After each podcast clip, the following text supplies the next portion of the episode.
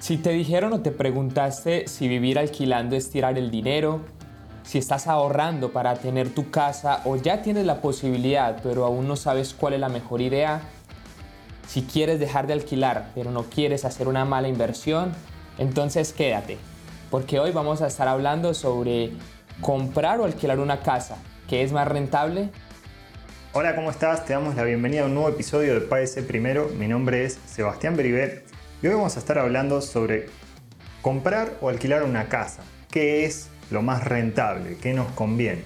Conmigo está Esteban Giraldo. Hola Esteban, ¿cómo estás? Hola Sebas. Bueno, muy bien y muy contento de estar un día más, un episodio más con toda la comunidad y tratando un tema tan interesante que a todos creo que nos gusta y alguna vez nos lo hemos preguntado. Así es, y de hecho es algo que nos preguntamos y es algo que nos deberíamos poder preguntar, porque también esto significa que pudimos prosperar. O sea, si, llegamos a este punto, pudimos prosperar, sí, y ojalá que lo puedas hacer, ojalá que ya hayas llegado, o que conozcas personas también que estén llegando en tu entorno cercano, eh, y se puedan preguntar esto. Y cuando llega esta pregunta, poder estar informados también, porque si todavía no llegó ese momento, nos podemos informar para poder evaluar y tener una decisión más informada al momento e incluso quizás suceden oportunidades antes de que lleguemos a ese momento y poder distinguir cuál es una buena oportunidad que está alineada a nuestros objetivos y cuál eh, no es una buena oportunidad y quizás la puedo dejar pasar ahora que tengo una información y una visión más amplia de esta información que estoy recibiendo. Sí, algo importante que queremos recalcar el día de hoy es que vamos a hablar sobre el tema financiero de comprar o alquilar una casa. Y queremos hacer este, este énfasis porque cuando le metemos la parte emocional nos va a cambiar siempre la ecuación. Si siempre soñaste con tener una casa, siempre quisiste, ya de pronto la parte financiera no va a ser un problema o no lo vas a tener tanto en cuenta, pero la idea es que financieramente vamos a ver qué conviene, si alquilar o comprar una casa. Así es, si siempre soñaste con tener tu casa, como dice Esteban, si es algo sumamente eh, importante en tu vida, o sea, no va a haber por ahí mucha cuestión financiera porque no lo vas a ver como una inversión, sino que no lo vas a ver como una inversión donde vas a ganar dinero, sino como una inversión de tu vida. Entonces pasa por una cuestión mucho más emocional. Así que nosotros nos vamos a enfocar más del lado de, inversión fría, ¿sí? tratar de quitar lo emocional para tomar una decisión fría si se quiere. Eh, pero entendemos que, lógicamente, que si es tu sueño, es tu casa de los sueños, dale para adelante. O sea, es otra conversación. Eh, y también, también es totalmente válido. ¿sí? Y antes de avanzar, también avisar que ¿sí? no somos asesores ni te estamos asesorando, simplemente estamos compartiendo ideas eh, que te puedan servir para tener una visión más amplia al momento de evaluar oportunidades eh, de negocios o oportunidades financieras. Cuando hablamos de tener nuevas distinciones, estamos hablando de poder justamente hablar en ese lenguaje. ¿sí? Si estás aprendiendo un nuevo idioma, aparecen palabras y necesitas entenderlas. Y bueno, hoy vamos a hablar un poco sobre eh, cuestiones que sirvan para poder distinguir esto al momento de evaluar esto, si realmente vale la pena comprar, si vale la pena alquilar una casa eh, o si es tirar el dinero, porque también está esa frase, ¿no? Como alquilar es tirar el dinero. Y bueno, vamos a ver si es tan así. Muy bueno. ¿Y qué es comprar o alquilar? Básicamente es un todos los seres humanos tenemos esa necesidad de refugio, todos necesitamos una casa, un lugar donde vivir y para muchas personas es un sueño, como acabamos de, hablar, de tener ese lugar de refugio o esa casa. Todos necesitamos eh, un lugar, así que es importante que podamos resolver esta pregunta. Y todo va a depender, vamos a empezar ya un poco más en el tema, y todo va a depender mucho de tu situación financiera, también de tu ciudad en la que vivas, eso también va a ser muy importante, la economía de tu país, tu economía personal, eh, los precios, eh, los préstamos en ese momento en tu país, las tasas, todo van a ser diferentes factores que vamos a ir desarrollando, pero lo más importante es que debemos de tener en cuenta nuestros propios números para poder tener una decisión final acertada. Muy bien, y cuando hablamos de países, acá tenemos dos estadísticas bastante interesantes. Una acerca eh, de Estados Unidos, que podría representar quizás esos países más desarrollados, y otra de Argentina, donde hablamos de países en vía de desarrollo o países emergentes. y que creo que se pueden también repetir en el, resto de la región. La intención es que, tener una idea así como amplia. Y por ejemplo vemos que en Estados Unidos, eh, al comprar propiedades en, en un estudio que se hizo en el 2018 y en las 100 áreas metropolitanas más grandes de Estados Unidos, sí, serían como las 100 ciudades más importantes, eh, o más grandes, mejor dicho, comprar en promedio es 26% más barato que alquilar. O sea, en Estados Unidos, en estas 100, si vivís en estas 100, estas 100 áreas metropolitanas, eh, comprar te va a resultarme en promedio 26% más barato que alquilar. Y esto teniendo en cuenta un periodo de 7 años. O sea, si al menos vas a vivir 7 años en esa casa. Y esto porque es importante, porque si vos estás comprando para vender enseguida, vender a los 2 años o a los 3 años, vas a tener tantos gastos que ni te conviene eh, hacer esa transacción. Entonces por eso también ahí ya empezamos a incluir un, término y es que al analizar si va a ser una buena eh, compra o no, hay que tener en cuenta nuestra expectativa eh, de vida, si es que nos vamos a mantener en ese lugar por un periodo considerable, que en este caso, por ejemplo, eh, es de 7 años. Muy bueno eso, Sebas, porque, por ejemplo, a mí, que me gusta viajar o me gusta estar un par de años en algún lugar, luego pasar a otro, hoy no sería entonces una buena inversión eh, comprar una casa para vivir, que bueno, básicamente no la voy a estar usando. Así que muy buena esa distinción, Sebas. Y para Argentina, según el diario La Nación, el economista Nicolás Litvinov, siempre eh, lo pronuncio mal, pero bueno, es un economista. Que hay que practicarlo hasta que salga. Hasta que salga. Bueno, un economista que nos gusta bastante. Eh, hubo una nota que escribió que hablaba sobre los inquilinos, que es el mejor momento de la historia para alquilar, esto en el 2019, porque la rentabilidad real de las propiedades podía ser levemente mayor al 2.5% anual en dólares. Aquí ya nos empezamos a meter un poquito con la parte eh, de rentabilidad de tener una propiedad. O sea, básicamente está diciendo, si tú tienes una propiedad, te va a rendir esa inversión un 2.5% si lo dolarizamos. ¿Por qué hablamos de dolarizamos? Porque bueno, la inflación en Argentina siempre en pesos es muy fluctuante, así que esa sería la rentabilidad anual en dólar. ¿Y cuál sería, Sebas, una rentabilidad más o menos en un otro tipo de inversiones, más de renta fija, como para tener una comparación? Bueno, y en otro tipo de inversiones que, que, nos habla también Nicolás en otra nota, lo compara con acciones preferidas o bonos, donde eh, promueven un 6, entre un 6 y un 7% anual en dólares, así que ahí ya veríamos que casi triplica el rendimiento de una propiedad. Y cuando estábamos hablando de este 2,5%, sí hay que tener en cuenta que es como si vos compras la casa y la pones en alquiler. O sea que viene otro a vivir a, tu casa y te paga un alquiler a vos. Entonces lo que está diciendo Nicolás es que te va a pagar un 2,5% anual en dólares y vos esa misma plata que gastaste, ¿sí? ese dinero, esa lana que invertiste para tu casa, eh, la podrías haber puesto en algo que te dé un 6, un 7, o sea que te dé casi tres veces el dinero. Eh, entonces, bueno, ahí ya es como empezamos a ver un nuevo término, ¿sí? que es la rentabilidad y poder analizarla desde este punto de la rentabilidad, ¿sí? que todavía no es el único, vamos a ir viendo más puntos, eh, pero es un punto importante. De hecho, ahí en el caso este que decía Esteban, que él le gusta viajar y le gusta vivir en distintos países, eh, bueno, también ahí podría, si él compra, tendría que mirar este número, por más que la comprara para su propia para su propia casa de ahora, pero tendría que ver, porque quizás él se va y el alquiler, o sea, la puede dejar alquilada la casa y le está rindiendo bien y dice, bueno, me vale la pena, o sea, por más que me gusta viajar, invierto en esta propiedad en Argentina porque está bueno, me gusta el lugar y demás, eh, pero tiene una buena rentabilidad. Ahora sí, no tiene una buena rentabilidad, le gusta viajar, entonces no, ¿para qué va a comprar? O sea, le tiene y aquí toda la esa comparación antes de ver cómo, lo, cómo podemos hacer este análisis financiero entre Estados Unidos y Argentina hoy, o sea, o hace un par de años, si viviéramos en Estados Unidos a lo mejor sí conviene económicamente, financieramente, y en Argentina vemos de que por la situación actual, lo mejor no es la mejor decisión. Ahora, Sebas, contanos un poco cómo podemos calcular si conviene económicamente comprar o alquilar una casa. Excelente. Bueno, paso número uno, sí, tenemos cinco pasos. El paso número uno es analizar la situación.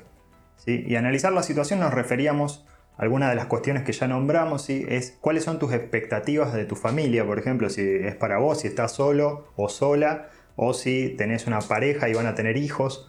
Entonces, si la propiedad que van a comprar va a alcanzar para esa proyección, ¿sí?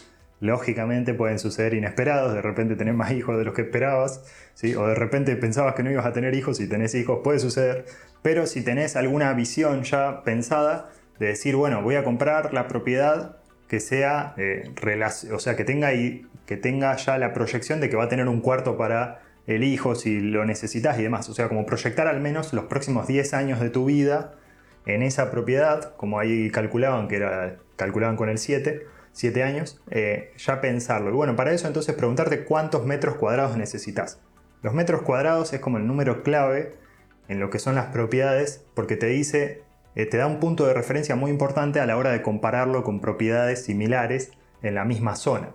Entonces ahí tenemos otro punto que es justamente la zona. ¿sí? Cuando estamos hablando de analizar es analizar los metros cuadrados y analizar la zona, porque no van a ser los mismos los metros cuadrados en una zona, por ejemplo, en Argentina los centros de las ciudades suelen ser eh, como, bueno, como buen precio, o sea, deben ser los precios más elevados que por ahí en, las, en lejano del centro, o sea, como que es menos importante el centro, ¿por qué? Porque en el centro suelen estar los trabajos, suelen estar las facultades, eh, suelen estar estas cuestiones de servicios, o sea, tenés muchos más servicios cerca, entonces esas propiedades valen más. Y bueno, entonces también ahí es importante evaluar, porque no es lo mismo tener 100 metros cuadrados en el centro que 100 metros cuadrados en una zona alejada del centro. Entonces, comparar cuánto está el metro cuadrado en la zona que estás queriendo y teniendo la expectativa eh, de cómo va a ser tu familia en los próximos 10 eh, años. El segundo punto sería investiga el precio de ese metro cuadrado en la zona en la que estás. Entonces, como lo hemos hablado en otros episodios, vamos a diversificar eh, las cotizaciones que vamos a hacer o la investigación Vamos a preguntar en inmobiliarias, en cámaras también de inmobiliarias, que es un mercado más regulado, en noticias de medios principales y cuidado también con las noticias que a veces nos meten algún tipo de anuncio o algo por el estilo. Eh, también vamos a averiguar cuáles son el total de los gastos de comprar esa propiedad, porque recuerden, no solo es el valor del metro cuadrado, sino que tenemos eh, gastos de escribanía, como le dicen acá en Argentina, bueno, de notaría en Colombia, Em, tenemos gastos, bueno, impositivos, de contador, o sea, tenemos varios tipos de gastos que no son visibles en la operación eh, a veces, pero tenemos que tener cuidado con esto. Excelente, sí, ahí y para las personas por ahí todavía están pensando, bueno, ¿cómo calculo el precio del metro cuadrado? ¿Sí? Imagínate que la propiedad tiene 100 metros cuadrados y el valor es 100 mil dólares, 100 mil dividido 100, ya está, te da que es mil dólares el metro cuadrado, ¿sí? Hacerlo así, ¿no? No hace falta eh, mucho más tecnicismo que eso, o sea, tener una impresión de cuántos son los metros cuadrados, cuánto es el valor total de la propiedad, que esas son cosas que generalmente están publicadas la mayoría de las veces, eh, y bueno, y hacer el cálculo. Eh, un dato, ¿sí? que a veces los precios publicados son precios que están un poco inflados para que vos vayas y pelees el precio.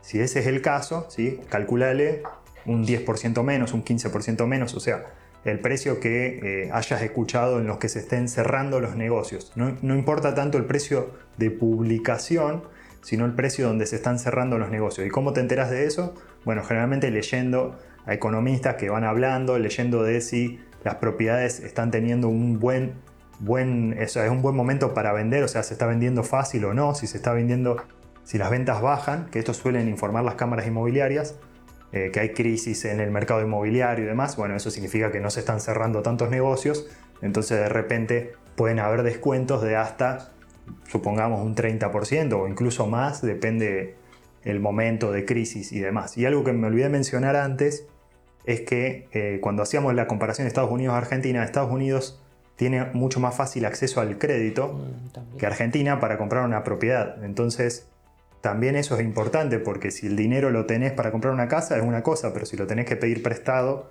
quizás no sea eh, lo mismo, ¿sí? quizás, quizás ni siquiera puedas, en muchos lugares ni siquiera vas a poder conseguir un préstamo, así que es algo para tener en cuenta. Y otra cosita más, el tema de los precios en dólares en Argentina es porque acá las propiedades están en dólares, o sea, nadie en Argentina piensa su propiedad en pesos, o sea, sería muy raro eso.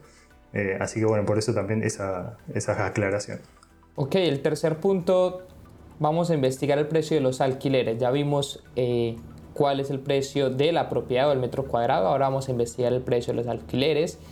Y esto lo vamos a calcular el total de ese precio más los gastos de todo lo que eh, implica alquilar también, que a veces tenemos contrato, nos piden depósitos eh, de garantía. Y eso lo vamos a hacer en proyección, por ejemplo, si el contrato dura dos años, ¿sí? Y, y después vamos a, a dividirlo, o sea, por el mismo tipo de propiedad del paso anterior. Así que Sebas, suena medio enredado, pero demos un ejemplo más práctico, así con la misma propiedad de 100 mil dólares que vimos recientemente, que tenía 100 metros cuadrados. ¿Cómo haríamos el ejercicio para saber si conviene alquilar o comprar? Bueno, acá eh, esto se, hablamos del contrato de alquiler total, o sea, porque eh, depende del país donde vivas, probablemente haya un mínimo de años que tenga ese alquiler por ejemplo, en Argentina eh, ahora son tres años, pero hace poco eran dos años. Entonces vos tenés que calcular el precio total de ese contrato, el precio al que se pacta, porque más que nada cuando estás en un país donde hay inflación, el precio del primer año del alquiler no es el mismo que el precio del segundo año. Entonces muchas veces, como para hacer un cálculo rápido, decir, bueno, el alquiler es tanto, eh, voy a ganar tanto, error, porque el alquiler es tanto este año, pero el año que viene ya es otro precio. Entonces hay que calcularlo sumando todo el contrato del año. De hecho, cuando haces el contrato de alquiler, te van a poner el monto total. Dice, Esteban Giraldo se compromete a pagar tanto y en los plazos, y te ponen el plazo que es dos, tres años, o sea, el plazo que sea, y ya te dicen cuánto va a ser el, total, ¿sí? Así que eso es importante porque incluso a veces te pueden decir que va a tener un aumento con un índice de inflación, ¿sí? esa también es otra. Eh, así que bueno, por eso, básicamente saber bien, bien, bien cuál es el gasto total del contrato de alquiler de tres años, como para tener eh, la idea real del rendimiento de, ese, de esa propiedad y también descontando los gastos que vayas a tener al cerrar ese contrato de alquiler, que vos cuando seas propietario eh, también vas a tener gastos, o sea, en ese sentido, así que hay que tenerlos en cuenta. Bueno, dame el ejemplo entonces, entre la propiedad de 100 mil dólares que no me la quieres dar todavía.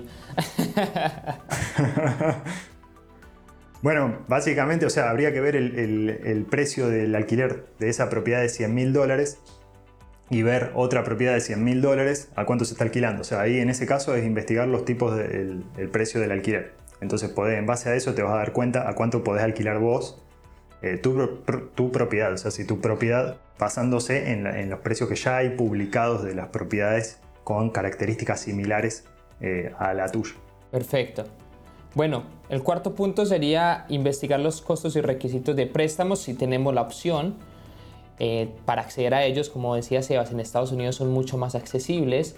A veces te prestan una cantidad mayor en porcentaje que en otros países. Entonces, investiga en tu país cuál es ese eh, ese, si, bueno, pues si son accesibles, cuánto, cuánto es el interés, cuánto te piden por adelantado, porque muchas veces te piden un porcentaje de la propiedad por adelantado. Y bueno, vamos a consultar con diferentes bancos, bancos hipotecarios, los bancos cooperativos, los bancos de cada región.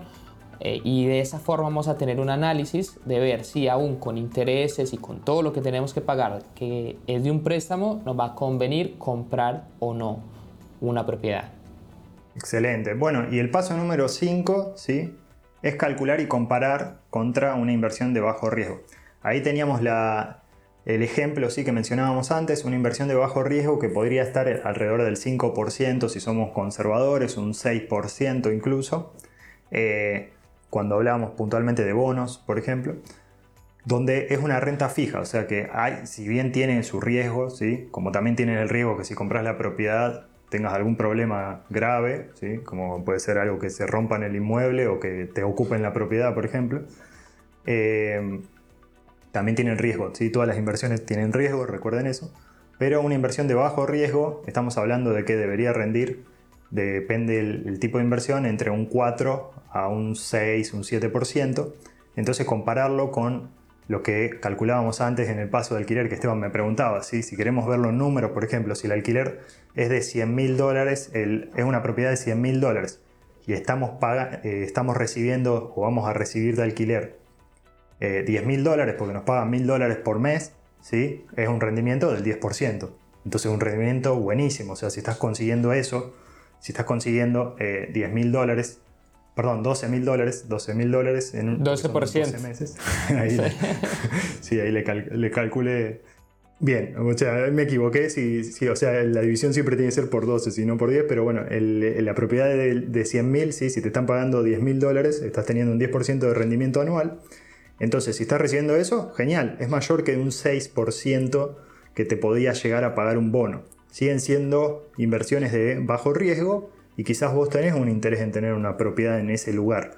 Entonces, es totalmente eh, válido, ahí yo diría que es una buena opción.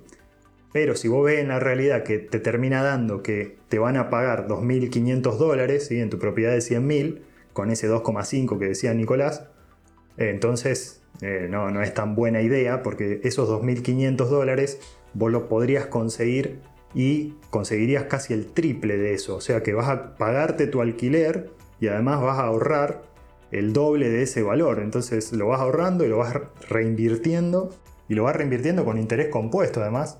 O sea que al año siguiente también y al año siguiente también.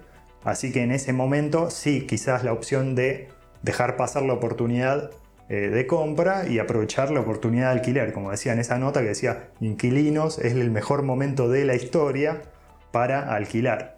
Eh, y bueno, ahí, ese es el cálculo mágico, me parece, para mí, o al menos esto es lo que me ha ayudado a mí ver eh, cuándo conviene y cuándo no conviene una cosa, si lo que estoy pensando es en invertir, ¿sí? recordemos, no si estoy pensando emocionalmente, si estoy pensando que con la cabeza fría y mirando los números. Sí, si se quieren llevar algo del episodio de hoy es esto.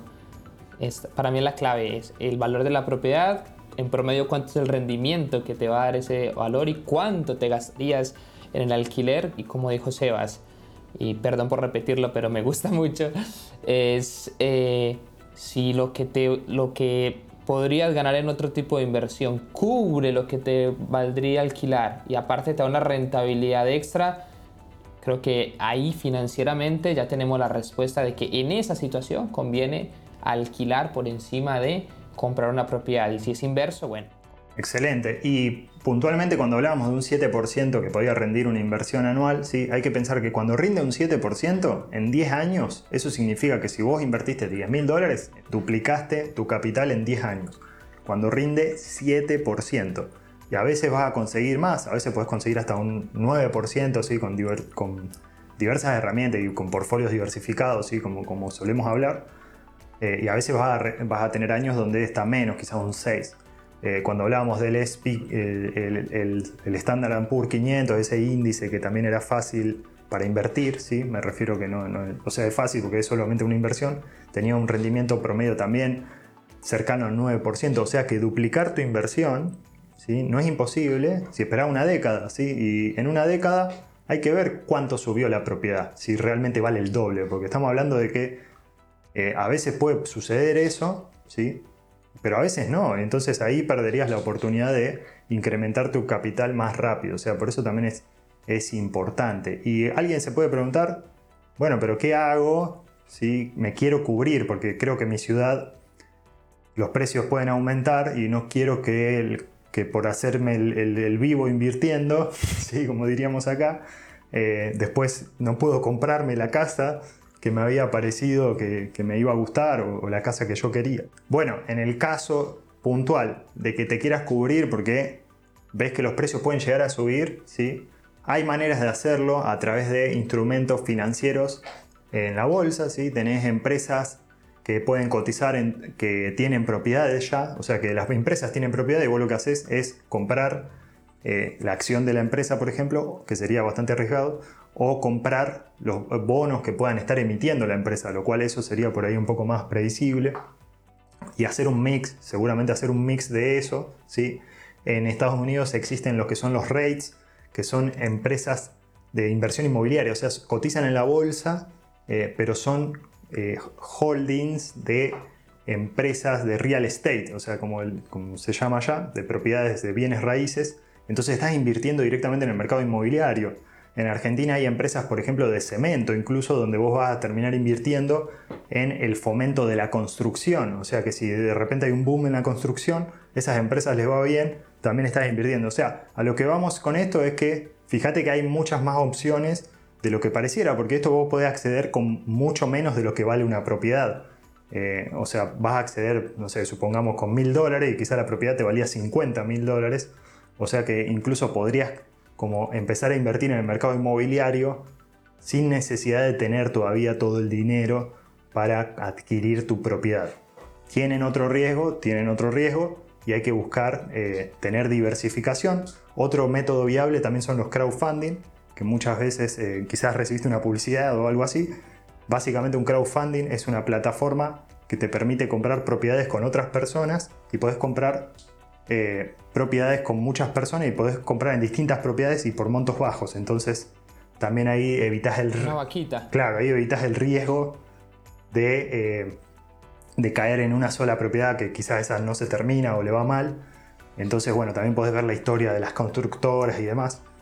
Eh, ahí tenés cuidado con el crowdfunding porque si querés vender tu participación va a ser complejo el tema, o sea, no es fácil salir, es fácil entrar, pero si lo podés esperar, ¿sí? lo podés esperar, el proyecto está bueno, la plataforma es legal, está constituida, funciona, lo vas a ver porque generalmente las más grandes son así, eh, entonces también puede ser una opción, si estás comprando propiedades en zonas de tu país probablemente, o de otros países, incluso en Argentina también hay, hay varias que invierten afuera, ¿sí? generalmente se asocian, si hay, hay propiedades de Inglaterra, propiedades de Estados Unidos, de distintos países de Europa, donde podés comprar desde el lugar a donde estás, también es, es muy interesante. Y después están también, acá también es muy común, los ahorro tipo planes, donde vas pagando una cuota, vas pagando cuota, cuota, cuota, hasta que algún día eh, salís sorteado o llenaste tantas cuotas que ya te lo dan, o sea, por ejemplo, la cuota, no sé, 300 o 200, no, sé bien el número porque no, no conozco mucho el instrumento,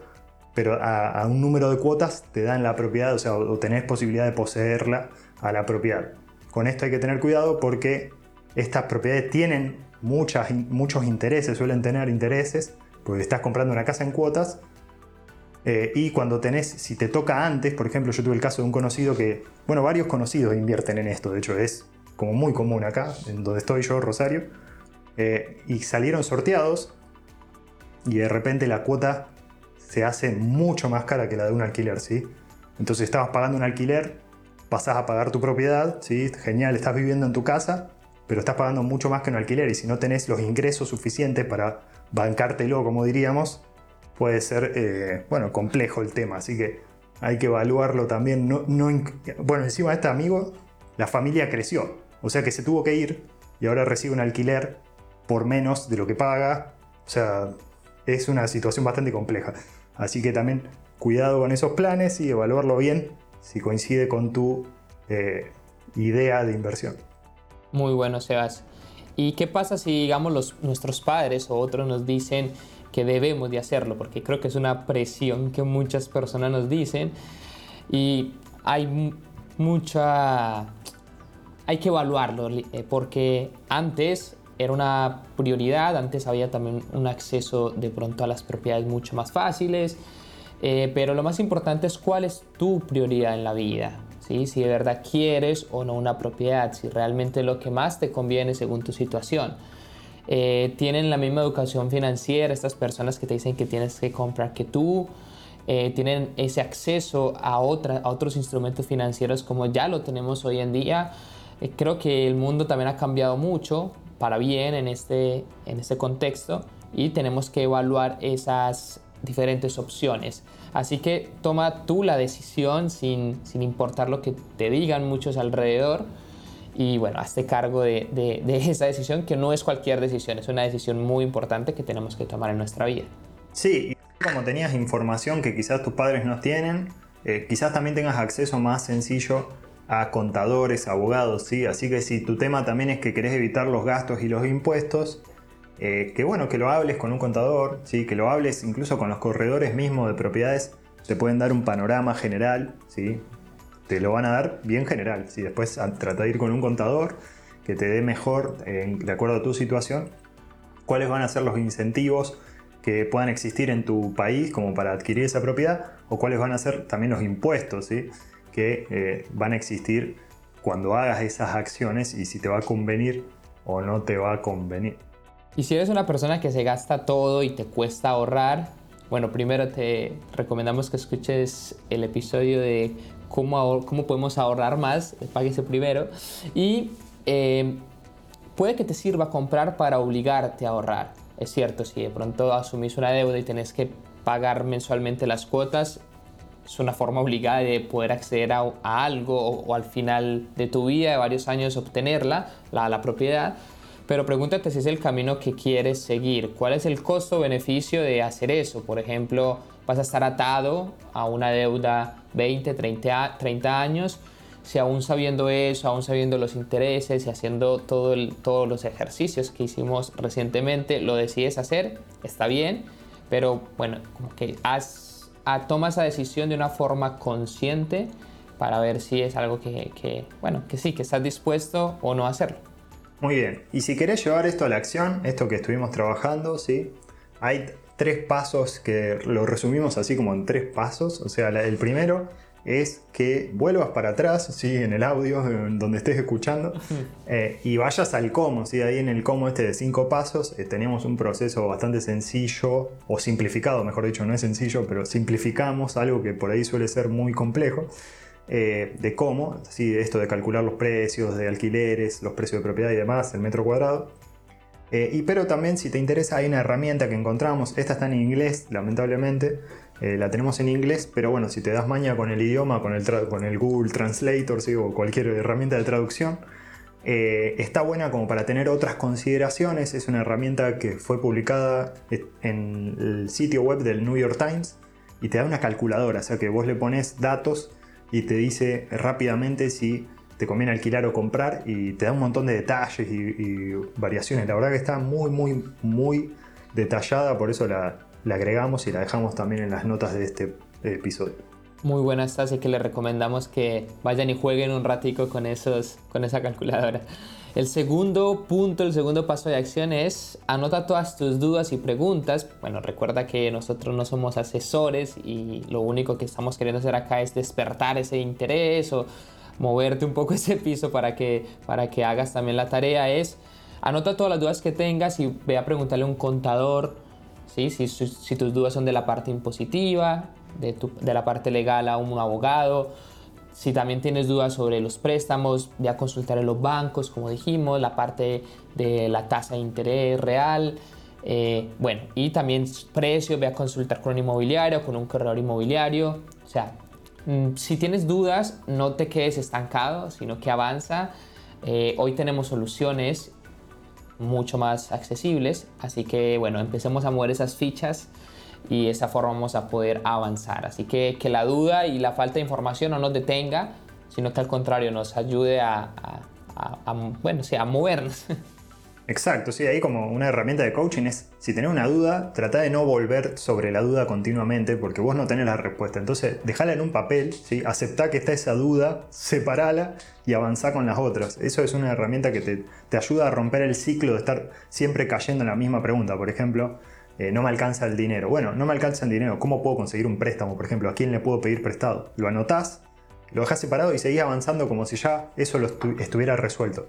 Después, cuando toque el tiempo te encontrás con las personas que te tengas que encontrar. O sea, ¿a quién le puedo preguntar? Sería quizás ahí la tercera pregunta. ¿A quién le puedo preguntar todo esto? Eh, o a quién le puedo preguntar que quizás conozca a alguien que le pueda preguntar, porque quizás no conoces a la persona directamente, pero eh, conozcas a alguien que sí. Eh, generalmente hay personas que podés tener acceso, ¿sí? como contadores, esto se consiguen en los colegios, a veces tienen horas que regalan, por ejemplo acá el, colegio de escribanos tiene, si vas al colegio físico, tienen un, lugar donde dicen que tales días a tales horas atienden gratis. Entonces esas cuestiones están, existen y por ahí te pueden dar un panorama, ¿sí? está, está bueno. Paso número 3, internalizar, como decíamos desde el principio. No hay una respuesta correcta, ¿sí? No hay una respuesta correcta, única e invariable, porque depende 100% de lo que vos querés para tu vida. ¿sí? Por eso, ante la duda siempre es mejor reflexionar y preguntar mucho, preguntarte mucho hasta que estés decidido o decidida si es una buena idea esa compra, ese alquiler, ese camino.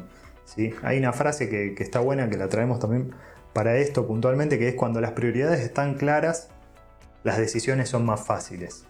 ¿sí? Así que si tenemos la prioridad de qué es lo que queremos, entonces vamos a encontrar más fáciles nuestras decisiones y nos vamos a sentir más completos con las decisiones que tomemos. Muy bueno, Sebas. Y gracias por este episodio. La verdad es que yo también aprendí un montón el día de hoy. Espero que tú también hayas aprendido.